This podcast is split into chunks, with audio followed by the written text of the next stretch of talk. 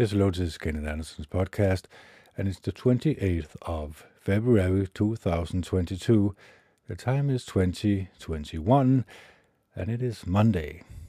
Now, today we are going to be once again reading out loud from the Bible, and today we are going to read from Leviticus, the 8th uh, chapter and the ninth chapter, and I hope that I can give you an explanation for this because it can be a dif- bit difficult to understand.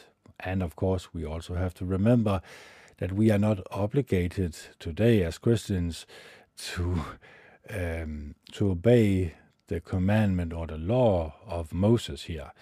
But it is um, a good idea to still read it to see or to put ourselves in their shoes, to make basically live um, within the story, so to speak, so that we make it alive for ourselves, so that we make it a living story that we can use in our everyday life to understand more and more about the mindset of Jehovah God, the Almighty One. So, without further ado, let's start uh, reading out loud and let's let's this one here so I can see my levels. So, Leviticus, the eighth chapter. Jehovah continued to speak to Moses, saying, Take Aaron and his sons with him, the garment, the anointed oil, the bull of the sin offering, the two rams, and the baskets of unleavened bread, and make all the assembly gather together at the entrance of the tent of meeting. Then Moses did just as Jehovah had commanded him and the assembly gathered together at the entrance of the tent of meeting. Moses now said to the assembly, This is what Jehovah has commanded us to do. So Moses brought Aaron and his son near and washed them with water. After that, he put the robe on him, wrapped him with the sash, clothed him with the sleeveless coat, and put the ephod on him, and tied it with the woven belt of the ephod, binding it securely on him. Now, now, next he placed the breastpiece on him and put the Urim and the Turim in the breastpieces. Then he placed the turban on his head, and he put on the front of the turban the shining plate of gold, the holy sign of dedication, just as Jehovah had commanded Moses. Moses then took the anointed oil and anointed the tabernacle and all that was in it, and sanctified them. After that, he spattered some of it seven times on the altar, and anointed the altar and all its utensils, and the basin and its stand, in order to sanctify them. Finally, he poured some of the anointing oil on Aaron's head, and anointed him in order to sanctify him. Moses then brought Aaron's son near, and clothed them with robes, and wrapped them with sashes, and put headgear on them, just as Jehovah had commanded Moses. Then he brought the bull of the sin offering, and Aaron and his son laid their hand on the head of the bull of the sin offering. Moses slaughtered it and took the blood with his finger and put it on the horns of the altar on all sides, and he purified the altar from sin. But the rest of the blood he poured at the base of the altar in order to sanctify it, to make atonement on it. After that, he took all the fat that was on the utensils, sorry, intestines, the appendage of the liver, and the two kidneys, and their fat, and Moses made them smoke on the altar. Then he had the rest of the bull, its skin, its flesh, and its dung, burned with fire outside the camp, just as Jehovah had commanded Moses. He now brought the ram of the burnt offering near, and Aaron and his son laid their hands on the head of the ram. Moses then slaughtered it and sprinkled the blood on all sides of the altar. He cut the ram into its pieces, and Moses made the head, the pieces, and the stewed smoke. He washed the intestines and the shank with water, and Moses made the entire ram smoke on the altar. It was a burnt offering as a pleasing aroma, It was an offering made by fire to Jehovah, just as Jehovah had commanded Moses. Then he brought the second ram, the ram of the installation, and Aaron and his sons laid their hands on the ram's head. Moses slaughtered it and took some of its blood and put it on Aaron's right earlobe, and on the thumb of his right hand, and on the big toe of his right foot. Next Moses brought Aaron's son, sons uh, forward and put some of the blood on their right earlobe and on the thumb of their right hand and on the big toe of their right foot. But Moses sprinkled the rest of the blood on all sides of the altar. Then he took the fat, the fat tail, uh, all the fat that was on the intestines, the appendage of the liver, the two kidneys and their fat, and the right leg. He took out of the basket of unleavened bread that was before Jehovah one unleavening ring-shaped loaf, one ring-shaped loaf of oil bread, and one wafer. He then placed them on the pieces of fat and the right leg. After that, he put all of them on the palm of Aaron and the palm of his son, and began to wave them back and forth as a wave offering before Jehovah. Then Moses took them from their hands and made them smoke on the altar on top of the burnt offering. They were an installation sacrifice as a pleasing aroma. It was an offering made by fire to Jehovah. Moses then took the breast and waved it back and forth as a wave offering before Jehovah. From the installation ram it became the portions for Moses, just as Jehovah had commanded Moses. And Moses took some of the anointed oil and some of the blood that was on the altar and spattered it on Aaron and his garment, and on his sons and his the garment of his sons who were with him. Thus he sanctified Aaron and his garment, and his sons and their garments. Then Moses said to Aaron and his sons, Boil the flesh at the entrance of the tent of meeting, and you will eat it there with the breast that is in the installation basket, just as I was commanded. Aaron, Aaron and his sons will eat it. What is left over of the flesh and the bread you will burn with fire. You must not go out from the entrance of the tent of meeting for seven days until the days for completing your installations are over, because it will take seven days to install you as a priest. Jehovah commanded that we do what we have done today in order to make atonements for you. You will stay at the entrance of the tent of meeting day and night for seven days and carry out your obligations to Jehovah so that you may not die, for so I have been commanded. And Aaron and his son did all the things that Jehovah had commanded by means of Moses. On the eighth day, Moses called Aaron and his sons and the elders of Israel. He said to Aaron, Take for yourself a young calf for a sin offering and a ram for a burnt offering, sound ones, and present them before Jehovah. But you will say to the Israelites, Take a male goat for a sin offering, and a calf and a young ram, each a year old, sound ones, for a burnt offering, and a bull and a ram for communion sacrifice, to sacrifice them before Jehovah, and a grain offering mixed with oil, for today Jehovah will appear to you. So they took what Moses had commanded before the tent of meeting, then the whole assembly came forward and stood before Jehovah. And Moses said, This is what Jehovah has commanded you to do, so that the glory of Jehovah may appear to you.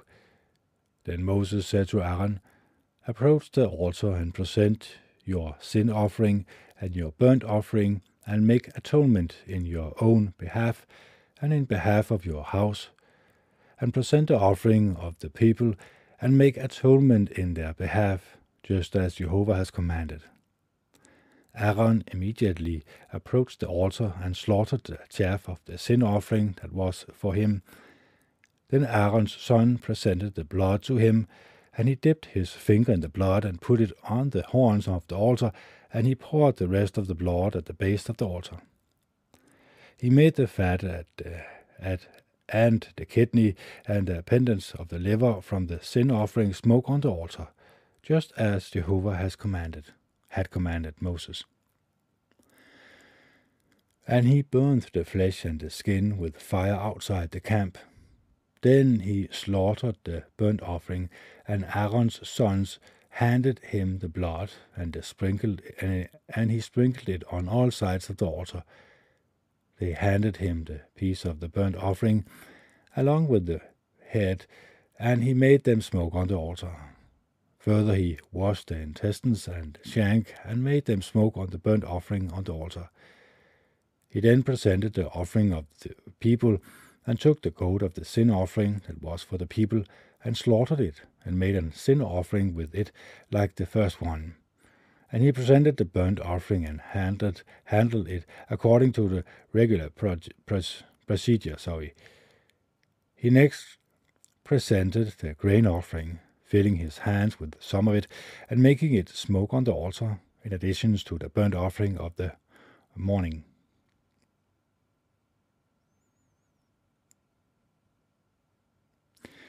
After that, he slaughtered the bull and the ram of the communion sacrifice that was for the people.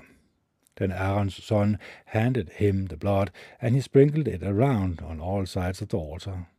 As for the piece of fat of the bull, the fat tail of the ram, the fat covering the intestinal organs, the kidneys, and the appendage of the liver, they placed all those pieces of fat on the breast, after which he made the pieces of fat smoke on the altar. But the breast and the right leg Aaron waved back and forth as a wave offering before Jehovah, just as Moses has commanded.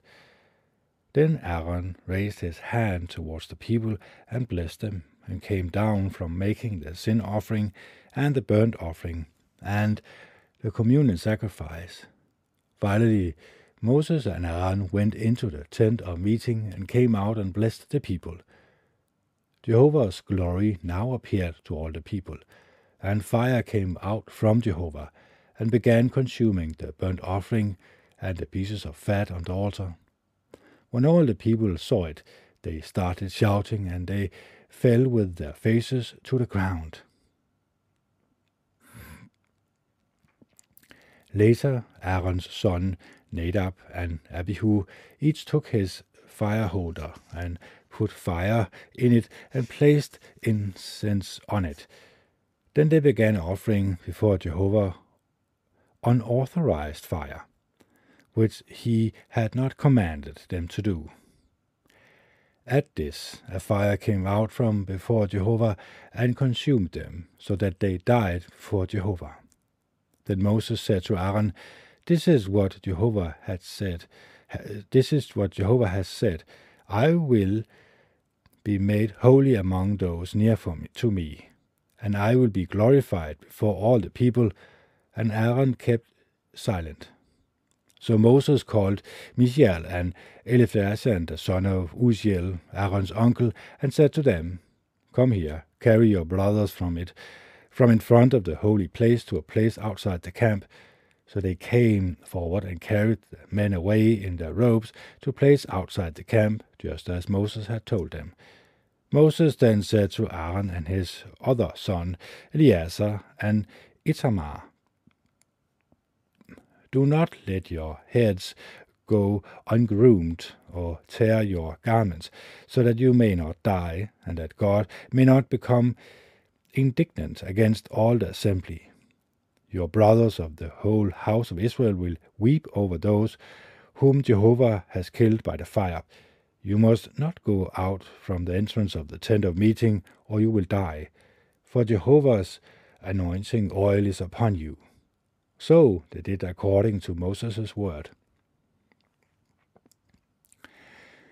Then Jehovah said to Aaron, Do not drink wine or other alcoholic beverages, you and your sons with you, when you come into the tent of meeting, so that you will not die. It is a permanent statute for your generations. This is to distinguish between the holy things and the profane, and between the unclean things and the clean, and to teach the Israelites all the regulations that Jehovah has spoken to them through Moses. Then Moses spoke to Aaron and to Eleazar and Ithamar, his sons who were left, Take what was left of the grain offering from Jehovah's offering made by fire, and eat it as unleavened bread near the altar, because it is something most holy.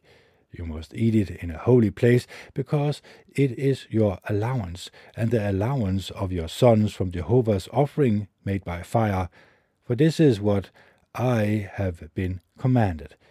You will also eat the breast of the wave offering and the leg of the sacred portions in a clean place, you and your sons and your daughters with you, because these things has been given as your allowance, and the allowance of your sons from the com- communion sacrifices of the Israelites.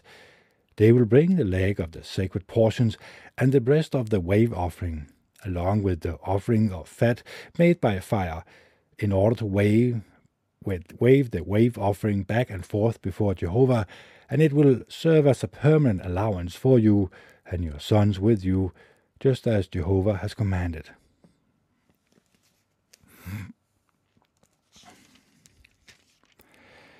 And Moses diligently searched for the goat of the sin offering, and he discovered that it had been burned up so he grew indignant of at Eleazar and Ithamar, Aaron's sons, who were left, and he said, Why did you not eat the sin offering in the holy place, since it is something most holy? And he was giving it to you, so that you may answer for the error of the assembly, and make atonement for them before Jehovah.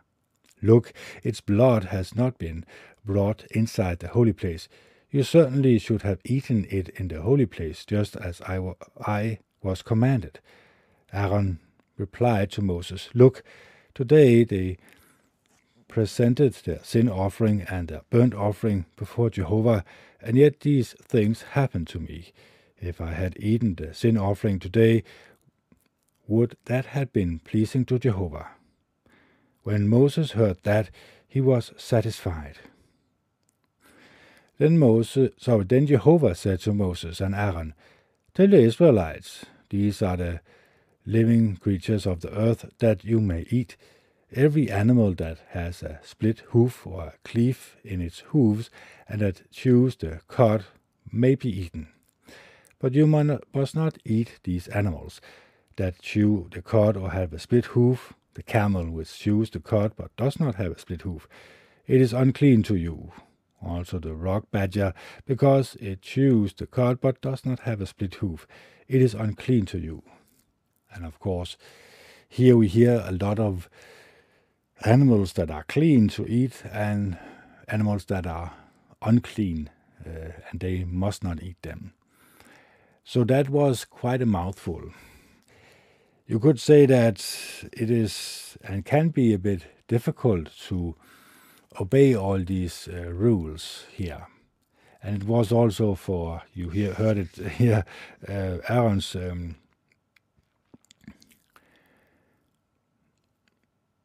they handed him the piece of the burnt offering. Let's see here.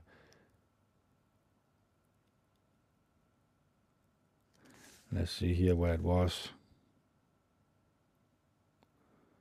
Yeah, uh, number 10 here. Later Aaron's son Nadab and Abihu each took his fire holder and put fire in it and placed incense on it. Then they began offering before Jehovah unauthorized fire with which he had not commanded them to do. At this a fire came out from before Jehovah and consumed them, so that they died before Jehovah. Then Moses said to Aaron, this is what Jehovah has said I will be made holy among those near to me, and I will be glorified before all the people. And Aaron kept silent. So Aaron has just lost his two sons because they, in their young bravery, you could call it so, but also in their lack of understanding the importance of obeying Jehovah God's every word, they actually got themselves killed here. Now, you could argue that that was a bit harsh, that judgment from Jehovah, but you have to imagine that it is not only Aaron and his sons who are watching this, it is the entire congregation that are watching this. And they might say, Oh, these are not the commandments of Jehovah God, but there's no punishment for them. So maybe I can also do the same thing. I can also take matters in my own hands and start sacrificing to Jehovah God as I please and I see fit. So you have to take into consideration the impact that it might have if they did, did not see the punishment from Jehovah God, the Almighty One. So when we really close read this, of course, we are not under this Mosaic law today, but it gives an idea of the mindset of Jehovah God. That once He had have said something that we should obey, we should not find excuses for us not to obey. Of course, He is not going to uh, wipe us out from fire from the heavens today, but He is going to basically shun us if we do something that is uh, totally wrong in the eyes of Jehovah God. Of course, you might say that they were ignorant, these sons, but that couldn't be true. Couldn't be true, because they also had their father Aaron explain very carefully what they could do and what they couldn't do. So you could also argue that uh, Aaron didn't have obedient sons, he had rebellious sons instead. Because if you are told something yeah, that you should do, and you say yes to it, they also had said yes to it, and you do do not do it, uh, then it is obe- uh, it is not obedience, of course. It is the complete opposite. It is actually rebelling, and they rebelled, not knowing that they rebelled. That's also the most important thing here uh, to learn that they knew that what they were doing was basically leaving the commandments that they have been told and going outside of what was to be expected from them. So that is also the question today. Are we going outside of what Jehovah God commands, commands us to do? What does He command us to do? He says that we should love Him with our whole heart, soul, and spirit and power, and our neighbor as ourself. And of course, when we read the Bible, when we take a close examination of the life of Jesus Christ, then we realize that it is up to us to obey what we know to be true, what we know to be the right thing to do. In the eyes of Jehovah God, of course. So we have to uh, take in this consideration that we might be uh, taking matters into our own hands, that we might be of the persuasion that what we are doing is right, but really it is not what is right for us. Now, also, this makes me also think about maybe I am wrong. Maybe I should go back to Jehovah God's, uh, so Jehovah God's Witnesses. Maybe that was the organization that he authorized. So I might get into a doubt situation where I doubt uh, my decision making. But I still refuse to think that he can authorize, Jehovah God can also authorize his Holy Spirit uh, to allow people to be injected uh, without question about what is in these injections because they are coming from uh, Satan and his demons. They are coming from people who worship Satan and his demons. So, why should he authorize this? Why should he be concerned uh, with this regard? Because it, if it is not from Jehovah God, it has to be something coming from Satan and his demons. So that's why I'm very careful about what I'm saying in my podcast because I know that it might come back to haunt me. I'm not saying that you shouldn't search for Jehovah God in in uh, in his in his so-called organizations that carries his name. I'm not saying that you can try it for yourself and see if it works for you, but I could not see Jehovah God's Holy Spirit in his so called organization. You might argue that, well, it's the only organization that carries uh, Jehovah God's name. That's true. Well, of course, that's not entirely true because they also use uh, Jehovah God's name um, in the Freemasonic lodges, of course. So it's not entirely true that there are, aren't some other organizations that also carry the Almighty's name, of course. So the question is Am I getting in tune with Jehovah God, the Almighty One, and His Spirit? I believe I am. I believe that wholeheartedly that I am when I am consuming what is in the Bible, what is written in His Word and not with someone else's writing in a different kind of material. Because this is the book that He has given us, so it should be our main course. It should be what we allow ourselves to be consumed by. Why?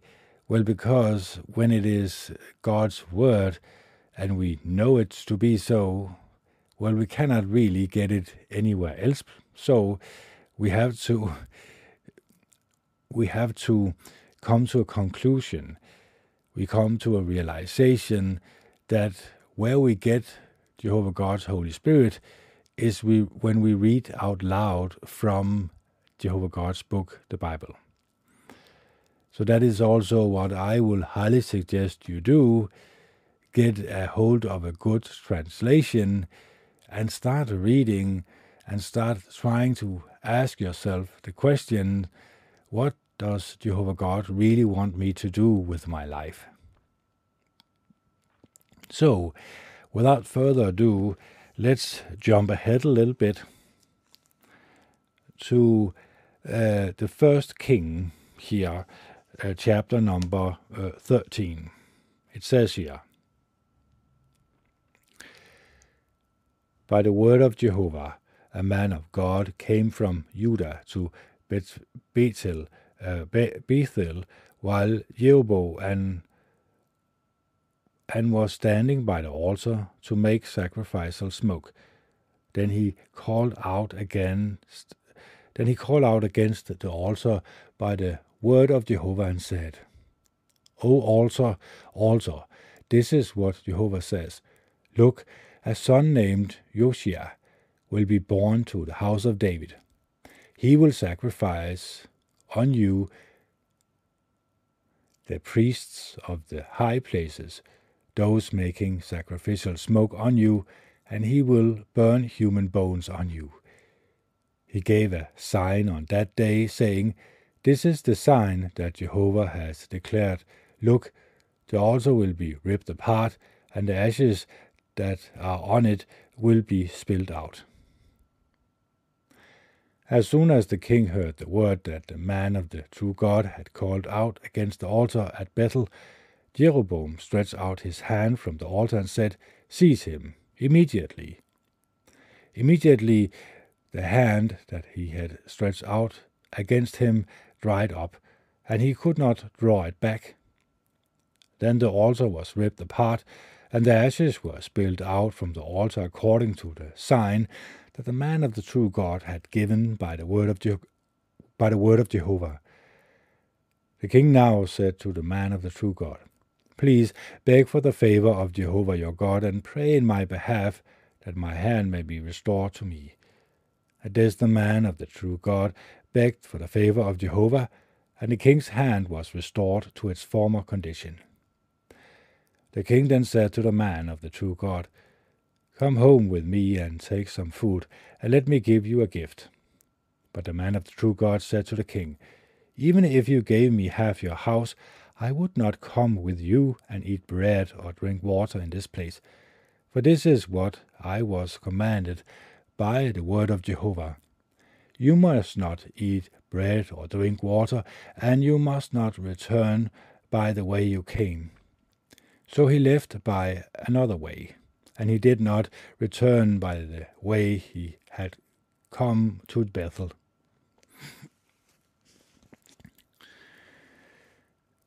There were a certain old prophet dwelling in Bethel, and his son came back, uh, so came home, and related to him all the things that the man of the true God had done that day in Bethel, and the words he had spoken to the king.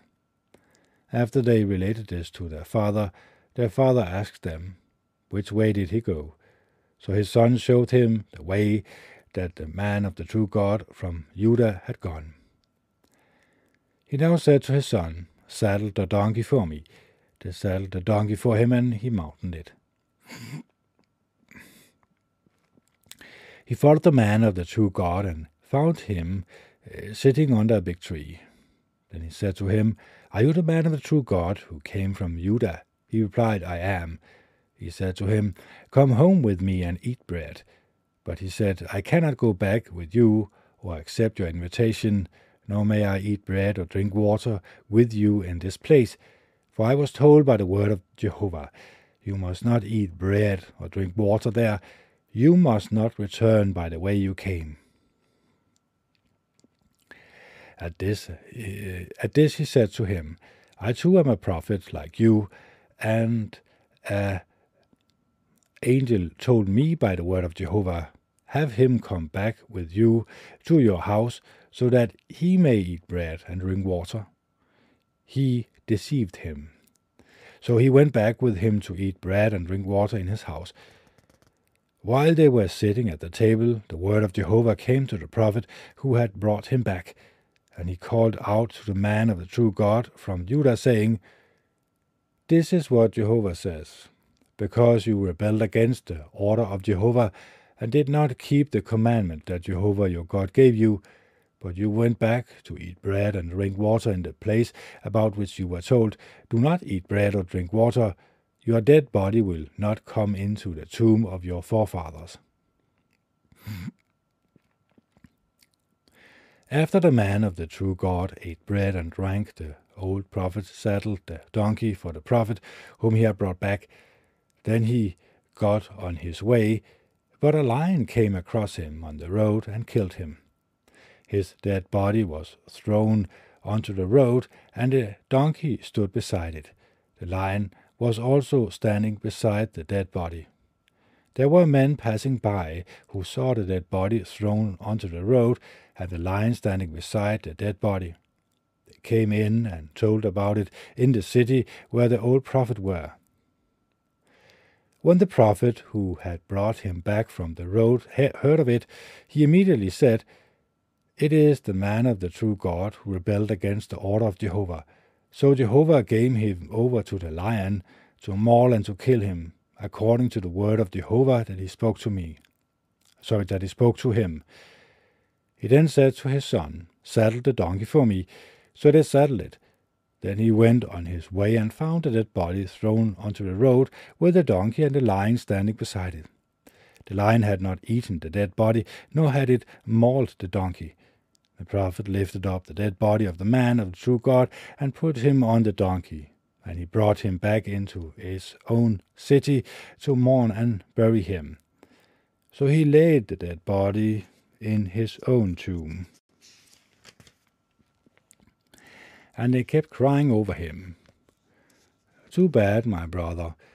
After burying him, he told his sons, When I die, you must bury me in the place where the man of the true God is buried. Lay my bones next to his bones. The word that he called out by the the word that he called out by the word of Jehovah against the altar in Bethel and against all the houses of worship on the high places in the cities of Samaria is sure to take place. Even after this happened, Jeroboam did not turn back from his bad ways, but he kept appointing priests for the high places from the people in general. He would install a priest and anyone who so desired, saying, Let him become one of the priests of the high places. This sin on the part of the household of Jeroboam led to their destruction, annihilation from the face of the earth.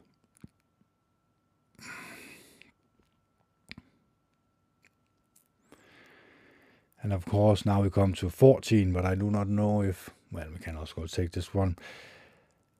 At that time, Abijah, the son of Jeroboam, fell sick. So Jeroboam said to his wife, Rise up, please, and disguise yourself so that they will not know that you are Jeroboam's wife, and go to Shiloh. Look, Ahijah the prophet is there. He is the one who spoke of me becoming king over this people. Take with you ten loaves of bread, sprinkled cakes, and a flask of honey, and go to him. He will then tell you what is going to happen to the boy. Jeroboam's wife did what he said. She rose up and went to Shiloh and came to the house of Ahijah. Ahijah's eyes stared straight ahead, and he could not see because of his age. But Jehovah said to Ahijah, Here is the wife of Jeroboam coming to inquire of you regarding her son, for he is sick. I will tell you what to say to her. When she arrives, she will conceal her identity. As soon as Ahijah heard the sound of her footsteps as he, she was coming into the entrance, he, he said, Come in, wife of Jeroboam. Why are you concealing your identity? I have been assigned to give you a harsh message. Go tell Jeroboam, this is what Jehovah the God of Israel says. I raised you up from among your people to make you a leader over my people Israel. Then I ripped the kingdom away from the house of David and gave it to you. But you have not become like my servant David, who kept my commandments and who walked after me with all his heart, doing only what was right in my eyes. But you have done worse than all those who were prior to you, and you made for yourself another God and metal image to offend me. And it is I whom you have turned your back on. For that reason I am bringing calamity on the house of Jeroboam, and I will annihilate from Jeroboam every male, including the helpless and weak in Israel, and I will make a clean sweep of the house of Jeroboam, just as one clears away the dung on until sorry the dung until it is gone. Anyone belonging to Jeroboam who dies in the city, the dog will eat, and anyone who dies in the field, the birds of the heavens will eat, for Jehovah God has spoken. Now rise up, go to your house. When you set foot in the city, the child will die. All Israel will mourn him and bury him, for he alone of Jeroboam's family will be laid in a grave, because he is the only one of the house of Jeroboam in whom Jehovah, the God of Israel, has found something good. Jehovah will raise up for himself a king over Israel, who will do away with the house of Jeroboam from that day forward. Yes, even now, Jehovah will strike Israel down like a reed that sways in the water and he will uproot Israel of this good land that he gave to their forefathers, and he will scatter them before the river, because they made their sacred poles offending Jehovah. and he will abandon Israel because of the sin that Jeroboam has committed and has caused Israel to commit. At that Jeroboam's wives rose up and went on her way and came to Tirzah. As he came to the threshold of the house, the boy died. So they buried him, and all Israel mourned him according to Jehovah's word that he had spoken through his servant Ahijah the prophet. And the rest of the history of Jeroboam, how he waged war and how he reignited is sorry, how he reigned, is written in the book of the history of the times of the king of Israel. And the length of Jeroboam's re- resign or regime was twenty-two years, after which he had he was laid to rest in his forefathers with his forefathers, and his son Nadab became king in his place. Meanwhile, Rehoboam, the son of Solomon, had become king in Judah, Rehoboam was 41 years old when he became king, and he reigned for 17 years in Jerusalem, the city that Jehovah has chosen out of all of the tribes of Israel as the place to put his name. The name of Jeroboam's mother was Naamah, the Amorites, and Judah was doing what was bad in the eyes of Jehovah, and by the sins they committed, they provoked him more than their forefathers had done. They, too, kept building for themselves high places, sacred pillars, and sacred poles on every high hill and under every luxuriating tree.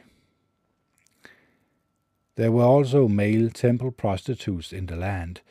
They acted according to all the detestable things of the nations that Jehovah had driven out before the Israelites.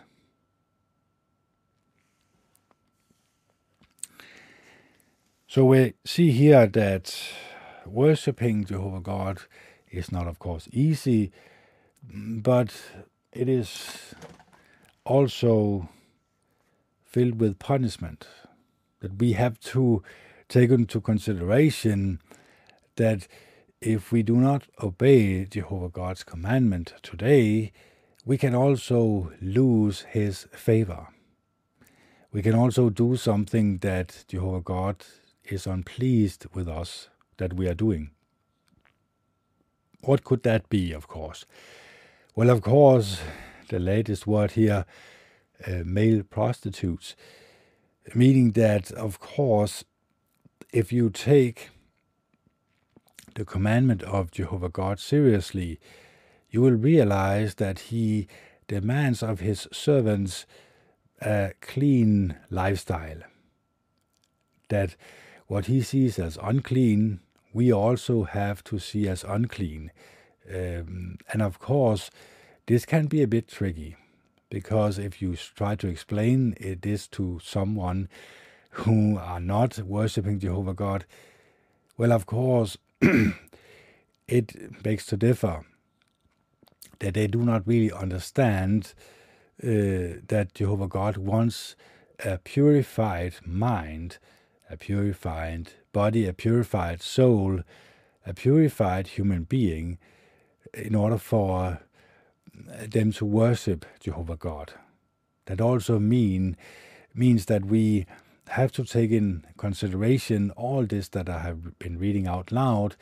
Why? Well, because it's very important to understand the viewpoint of Jehovah God, the way he views his worshipping of uh, him. So we have to really think very carefully about what we are doing in our life, the actions that we are taking in our life. We have to ask Jehovah God all the time if this decision that I'm going to make right now is going to please you as the one that I am worshiping. So that we really immerse ourselves in the Bible, that we really think very carefully about what He likes when we human beings uh, um, worshipping Him in the right way, and what he displeases, of course. Because this is uh, the point of my podcast is also to get myself in tune with Jehovah God, the Almighty One, and His Holy Spirit. And of course, having a close relationship with Jehovah God is the first and most important thing that you can achieve in your life. Saying no to the garbage can uh, that we are all eating from, violent video games, violent movies, movies who portray people's bad behaviors as something that you can allow yourself to be entertained by. The social media, Facebook, Twitter, Instagram, and all the rest of the crap. And also the mainstream media that constantly tells you uh, lies about what you need to fear and tells you the solutions to your fears. This is, of course, also when we take into consideration uh, witchcraft, of course, also talking to the dead, reading um, tarot cards, um, uh, reading the, the, stars, and etc. Anything that has to do with spirituality, anything that has to do with worshipping another deity than Jehovah God, that is something. This is from the garbage can. That is something that we have to be repulsed by that we need to feel disgusted by. Why? Because that is part of making a person unclean in the eyes of Jehovah God. So when we say no to all of this, we can stay pure in the eyes of Jehovah God. So purification is also at the utmost uh, or front of us human beings. This is what we need to strive for. So when we meditate, we, I believe, half an hour to an hour every day is good for you because then you do not allow outside information to gather in, outside information, in particularly, of course, from the garbage can. And then you allow yourself time and effort in your meditation to get in contact with Jehovah God, the Almighty One, the Creator of the universe, and when you remember to close your prayer in the name of Jesus Christ, He is going to not only listen to you, but also send His Holy Spirit your way so that it can help you refine your worshipping of Jehovah God, so that you, and I, of course, also understand the importance of shunning or pushing away anything that in the eyes of Jehovah God eh, is unclean, impure, is foul, and is going to make us foul and not worthy of Jehovah God's love and kindness. So we have to take into consideration that in order for us to get love from Jehovah God, the Almighty One, we need to say no to what he sees as unclean, disgusting behavior. And it starts with what we put through our eyes and ears. So we have to be very careful about what we put through our eyes and ears because that determines if we want to obey Jehovah God, the Almighty One. Because let's face it, we are currently 7.8 billion people on this planet, and we all come from the same place.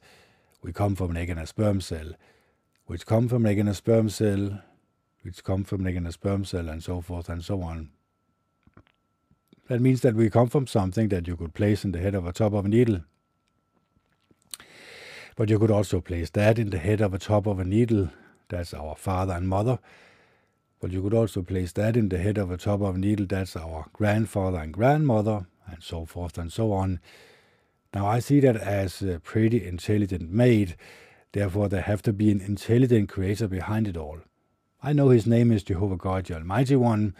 I know that we all can close our eyes, pray to Jehovah God, and close our eyes in the name of Jesus Christ. Then he is going to listen to us. But of course, this is like wanting to run uh, 42 kilometers. You cannot do it without training, of course.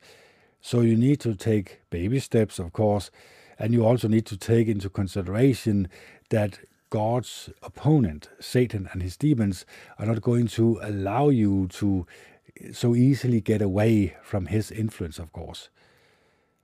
So that you are going to be visited by these demons at night, but when you keep on using God's name, keeping uh, close him in close proximity, him in your him in your mind, and closing your eye, closing your prayer in the name of Jesus Christ, then they are going to eventually leave you alone. Why? Well, because they do not really like the name Jehovah God, because they know the power behind the Almighty One. They know what judgment awaits them, because they have rebelled against Jehovah God. They have placed themselves in an unclean state that is unclean in Jehovah God's eye. So they cannot really uh, expect them, they can only expect total annihilation from Jehovah God because uh, they have the angels Jehovah God has made and, and that has rebelled against Jehovah God.